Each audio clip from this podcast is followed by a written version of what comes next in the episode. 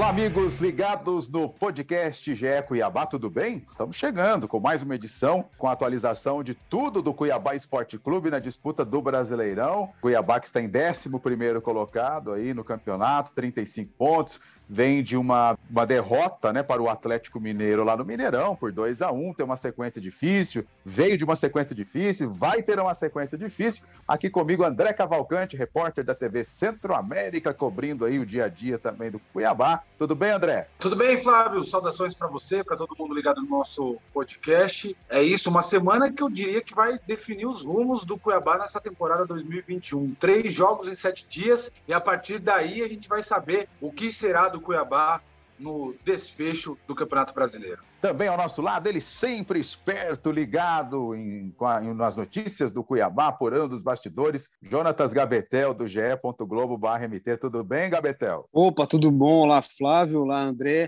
a todos que estão nos ouvindo. É, vamos falar de novo aí sobre, sobre o Cuiabá, vem de derrota para o Atlético Mineiro, mas dá para falar que é uma derrota esperada e agora tem essa sequência aí é, também difícil, dois jogos em casa, então a esperança está grande aí por esses próximos dias aí do Dourado. É, nós sabemos que o time faz um planejamento é, de 45 pontos para permanecer na primeira divisão. É, esta derrota para o Atlético Mineiro por 2 a 1 no Mineirão de virada, podemos dizer que estava dentro do esperado, dentro dos planos, entre aspas, André, ou não? Ah, dá para dizer sim, Flávio, que estava no, no pacote. Quando, quando a comissão técnica faz o planejamento das próximas rodadas, certamente vou até além dos dois jogos, as duas pedreiras que o Cuiabá teve pela frente, né? Ou, ou, que passaram agora, Flamengo no Maracanã, Atlético Mineiro no Mineirão, acho que aí qualquer ponto que viesse para o Cuiabá sendo realista, e o trabalho da comissão técnica tem que ser realista e objetivo, qualquer pontinho que viesse era louco para o Cuiabá. Conseguiu empatar com o Flamengo, perdeu, é, ainda assim, encarando muito bem o Atlético Mineiro. Um pontinho nesses dois jogos está de bom tamanho. Não creio que é, tenha batido o grupo, pelo contrário, né? deu para perceber depois do jogo que os jogadores do Cuiabá é, lógico que não ficaram felizes com o resultado, mas ficaram felizes com o desempenho do time. O time se comportou bem, mesmo com pressão do Atlético Mineiro, pressão da torcida adversária. Enfim, estava na conta assim essa, essa, essa derrota para o Galo.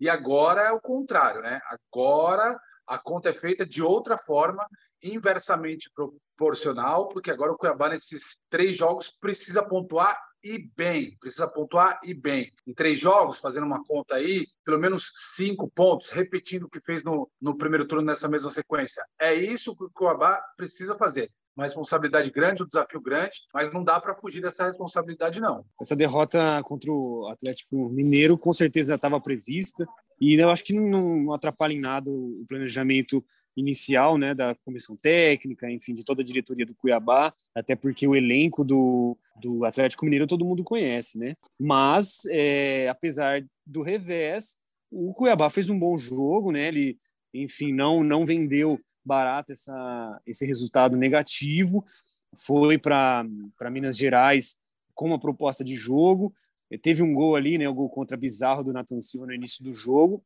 e se, conseguiu segurar até certo momento, né? O primeiro gol ali do, do Atlético Mineiro foi muito rápido, logo é, logo depois assim do, do gol contra, o Galo já reagiu, enfim, já chegou um empate com o Hulk, e aí o Cuiabá tentou segurar, o, o Atlético Mineiro vindo para cima. No final do primeiro tempo, sai a virada, e no segundo tempo, o, o Cuiabá até tenta reagir, Jorginho coloca umas peças ali para tentar deixar o time um pouco mais ofensivo, mas não conseguiu a reação, chegou a assustar pelo menos ali uma, duas vezes, uma boa jogada do João Lucas, mas não, não conseguiu ser efetivo, saiu com essa derrota lá de Belo Horizonte, mas normal, segue, segue o baile, enfim, segue o planejamento. Agora vem, vem jogos aí para tentar compensar né, esses, esses pontos perdidos e jogos que precisa, o time realmente precisa pontuar, precisa tentar o um máximo de vitórias possíveis, porque pode mudar os rumos aí, enfim, ou pode até não, não muito mudar, mas chegar no principal objetivo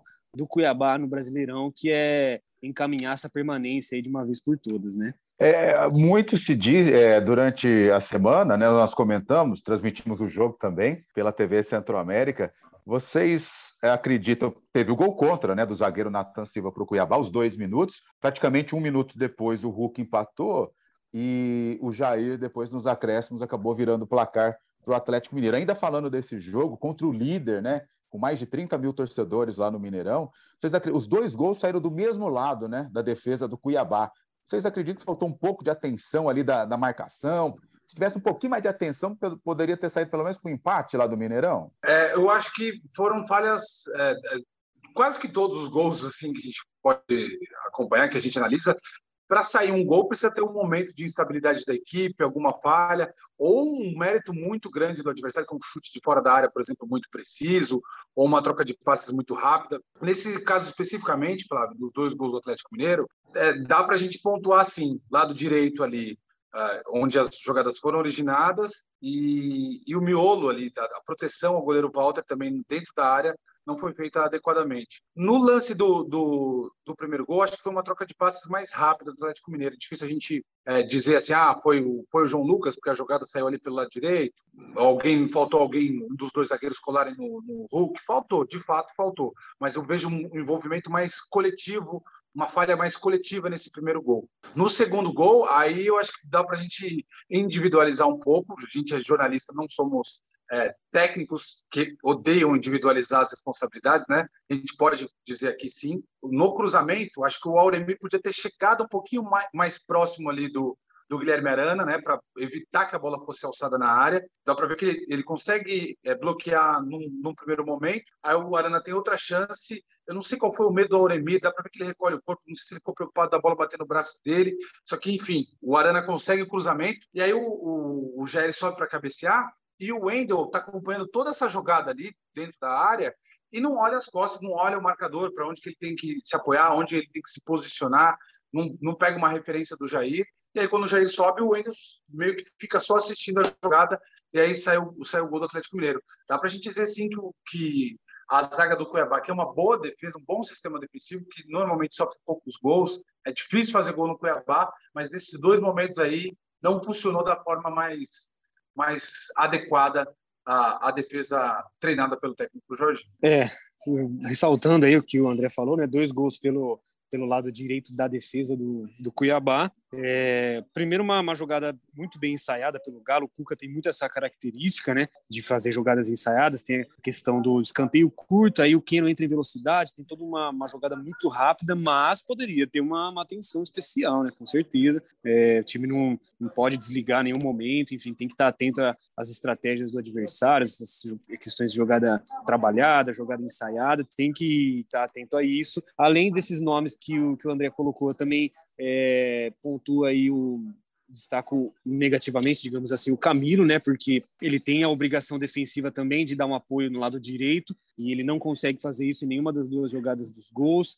Enfim, é, falta combatividade ali, falta né, marcação mesmo, saber quem quem está atrás dele, quem vai passar no, nas costas dele. Então ele não consegue dar esse apoio que é esperado dele, porque ele é um volante, né? Apesar de do Jorginho gostar muito que ele apoie também o ataque, mas ele tem característica de marcação, ele tem que estar sempre atento a isso. Então ele não ele não consegue é, acompanhar junto nessa nesse momento defensivo do Cuiabá e acaba auxiliando também nessas nessas jogadas do gol. E concordo com os nomes que o, que o André colocou, né? O Wendel, na hora ali do, do segundo gol, ele, enfim, é, parece que nem sai do chão direito na, na hora de pular ali, não está olhando muito bem quem está vindo por trás dele, fica mais, é, fica mais preocupado com a bola em si. Não, não tem o momento do corte mesmo no cruzamento, também que é um negócio que até quando a gente está jogando uma pelada ali, alguma coisa, a gente fala, ó, oh, corta o cruzamento, corta o cara que está cruzando, porque a gente sabe que, que a chance de, de sair uma jogada perigosa ali de, de um cruzamento, principalmente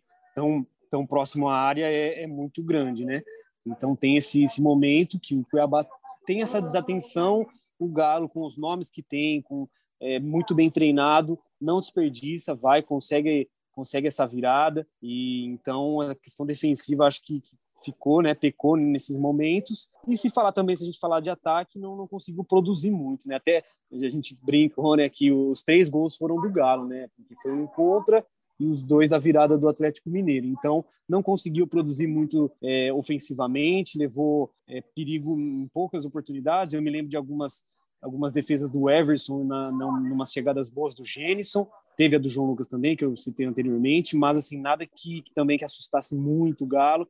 Lógico que sim, né, é muito difícil você esperar que, que o Cuiabá vá o ataque contra o Atlético Mineiro, líder do Campeonato Brasileiro, com um ataque tão poderoso, com uma defesa muito sólida também. É difícil, mas é, a gente também espera isso do time, ainda mais um time que se propõe a jogar em transição, né? Precisa ter essa, esse momento de ataque também para incomodar um pouco os adversários. Agora, preocupa vocês? Como vocês avaliam aí essa questão do Cuiabá nos últimos quatro jogos marcar apenas um gol? Foi contra o esporte, né? Preocupa sim, Flávio. Acho que tem que ligar um sinal de alerta. Um time que tem dois caras que têm feito gols, né? O Elton e o Jenison se revezando ali, acho que não, não há um problema de, de, de opções, pelo menos para ser centroavante. Só que também é, a desculpa utilizada, desculpa o argumento, né? O argumento utilizado pelo Cleison procede. O Cleison foi perguntado a respeito desse tema aí ontem, ou durante essa semana, né, melhor dizer, porque a gente não sabe quando que a gente será ouvido nesse podcast. Mas durante essa semana, o, o Cleison disse o seguinte, é, sobre essa escassez de gols. Tem que ver os adversários que a gente jogou também. Temos o Atlético Mineiro, o Flamengo, e aí rolou uma doação defensiva por parte dos atacantes. Eles tiveram que voltar para ajudar na marcação, tiveram que ser muito determinados, tiveram que dar o último gás ali para ajudar mesmo o sistema defensivo. E aí é difícil o cara ter gás para ir ao ataque, criar jogadas ofensivas, fazer as duas coisas ao mesmo tempo. Então, acho que liga assim um sinal de alerta, porque afinal de contas um golzinho só nesses quatro jogos, né, que foi o gol contra o Sport, é, de pênalti. Teve esse gol do Nathan, é, do Nathan Silva, só que aí foi uma doação praticamente, né, um presente pro, pro, pro Cuiabá, mas é, precisava criar mais jogadas ofensivas, precisa procurar, acho que o técnico Jorginho está trabalhando justamente isso, para o time conseguir agredir um pouco mais o, o gol adversário e, ao mesmo tempo, se defender do jeito que se defendeu contra Atlético Mineiro, contra Flamengo, precisa, precisa conciliar, equilibrar um pouco mais o time. Por que estou dizendo isso? Porque o Bragantino não é uma equipe que vai permitir é, que o Cuiabá vá para cima e, e, não contra-ataque, que o Bragantino não contra-ataque o, o, Cuiabá. Pelo contrário, é um time de saída muito rápida, de poder técnico também. É uma parada dura para a equipe do Cuiabá, um jogo que precisa ser bem, bem equilibrado. O desempenho do Cuiabá vai precisar ser muito equilibrado para conseguir agredir não gerar espaços atrás. Eu vejo um cenário difícil para esse primeiro jogo, mas possível do Cuiabá buscar a vitória né, em casa. Então, tem que melhorar sim, tem que agredir, sair um pouco mais, ter coragem para agredir o adversário, mas tem que cuidar na defesa também. É uma tarefa difícil, mas é isso, Série A. O Cuiabá sonhou com esse momento de disputar a Série A e agora precisa dar conta uh, dessa missão. É, de fato preocupa essa fase ofensiva aí do, do Cuiabá, né? Se a gente colocar em nomes isso daí, o, o que é considerado hoje o centroavante titular, ele já não marca há, há um bom tempo pelo Cuiabá, né, Brasileirão. O último gol dele foi contra o Juventude na vigésima rodada. Então você pega aí é um período considerável de jejum. É, o Cleison também, que tem a função ali de atacar, é um atacante de beirada de campo, mas que se espera também que ele contribua com gols. Ele marcou a última vez contra o Palmeiras, rodada 17. Então, assim, é, é um jejum considerável. No caso do, do Cleison, são 10, 10 rodadas já, né? Sem, sem marcar um gol. E o, o André, né? O André comentou, comentou muito bem que ele falou sobre isso na, na sua coletiva de imprensa virtual, né? deu seus motivos, que são, são plausíveis, claro, mas é, é uma fase aí ofensiva do, do Cuiabá que preocupa um pouco e precisa precisa melhorar, ainda mais considerando os adversários que estão por vir, né? principalmente o Bragantino. O Bragantino hoje é o melhor visitante do Brasileirão, à frente até do, do líder Atlético Mineiro. Então é um time que joga muito bem fora de casa, é, sabe se portar. Maurício Barbieri faz um trabalho excelente no, no time paulista. Então é, é mais um, um, elemento aí para esse jogo que, que, que, liga ainda mais um sinal de alerta em questão a esse, a esse momento do, do ataque do Cuiabá.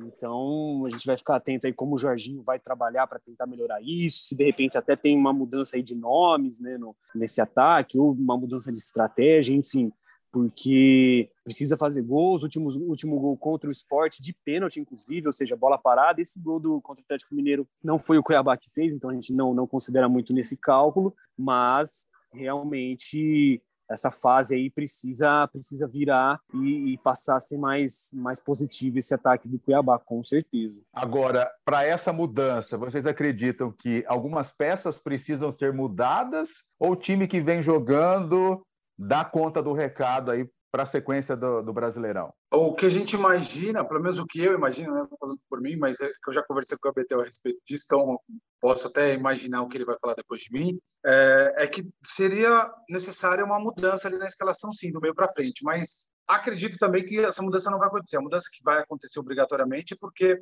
o, o PP deve estar recuperado das dores musculares, a gente espera que ele seja titular, né? E aí ele vai fazer um, um meio campo ali com Auremir, PP e Camilo. Imagino que seja isso que o Jorginho coloca em campo. Aí Max e Cleison mais pelas beiradas e o Gereson como a principal referência ofensiva, talvez o El correndo por fora, acredito que não. Começa com o Gênesis até pela, pelo poder de mobilidade do, do Gênesis. A linha defensiva a gente já conhece ali, com o Wendel, com o Paulão, com o Auremir, João Lucas na direita, o Walter no gol. É, acho que esse é o time que o Jorge vai colocar em campo. Só que, para poder sair um pouquinho mais, eu acho muito conservador é, é essa decisão, eu acho muito conservador esse, é, essa opção do Jorginho, por colocar PP, Auremir e Camilo. Eu acredito que poderia abrir mão do Camilo para colocar mais um meia articulador, lembrando que o Cabreira colombiano está tá se recuperando também de uma lesão muscular, não é uma opção, mas poderia começar ali com o Gava, para ter um cara de um pouco mais de toque de bola, um cara de um pouco mais de saída com relação ao Camilo. Camilo acho que é um cara voluntarioso, um cara é, que, que, pode contribuir é, na defesa, na marcação, mas que às vezes deixa a desejar na saída de bola, justamente no que você tinha perguntado anteriormente, Flávio, sobre o, a possibilidade do Cuiabá atacar mais, ter feito poucos gols nos últimos quatro jogos, um gol só marcado, para atacar mais, para ter mais qualidade na série de bola, acho que poderia abrir mão do Camilo para entrar o, o Rafael Gava. Essa é a minha opinião, mas eu não acho que vai acontecer. Acho que o Jorginho vai insistir com o Camilo. E aí, no decorrer da partida, sentindo a necessidade de poder até sacar o Camilo para colocar o Gava. Não sei se você concorda, Gabetel. Eu concordo, concordo com o André. É, acho também que o Jorginho não vai mudar, mas concordo plenamente com, com as modificações que o André imaginou que seriam as ideais. Né? É, vai jogar o Camilo, o Camilo é titular absoluto desse time, muito por conta do que da relação dele com o Jorginho, porque o Jorginho parece gostar muito desse jogador e não, não bem pelo que ele